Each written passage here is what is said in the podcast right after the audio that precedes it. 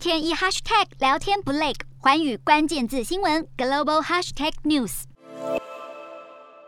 美中领导人才刚视讯长谈将近两小时，就换中国驻美大使秦刚接力。他前往国务院拜会美国副国务卿雪曼，延续拜席对话。秦刚和雪曼两个人也谈了将近一小时五十分钟。根据秦刚的说法，美中关系还没回到正轨，主要是因为美方有些人没有落实拜登所说的“四不一无意”，也就是不寻求新冷战，不寻求改变中国体制，不寻求透过强化同盟关系反对中国，不支持。台独以及无意对抗中国，而针对台湾，秦刚说，美方再次重申一个中国立场不变。乌俄危机爆发，美国积极警告中国不要协助俄罗斯，就怕中国的协助会减轻对俄制裁效果。双方近来密切对话，接下来预计也会有更多交流。俄罗斯入侵乌克兰，临近俄罗斯又是前苏联国家的波罗的海三国自然深感唇亡齿寒，不仅要求北约协助加强国防，外交上也力挺乌克兰。十八号联合驱逐了十名俄罗斯外交官。立陶宛更直截了当地表示，驱逐外交官不为别的，就是为了声援乌克兰。东欧国家保加利亚随后也宣布跟进，同样驱逐十名俄国外交官。等于是十八号一天之内就有二十名俄国外交官被列为不受欢迎人物，限期七十二小时离境。俄罗斯驻保加利亚大使馆称驱逐外交官的决定为挑衅行为，表示将保留报复的权利。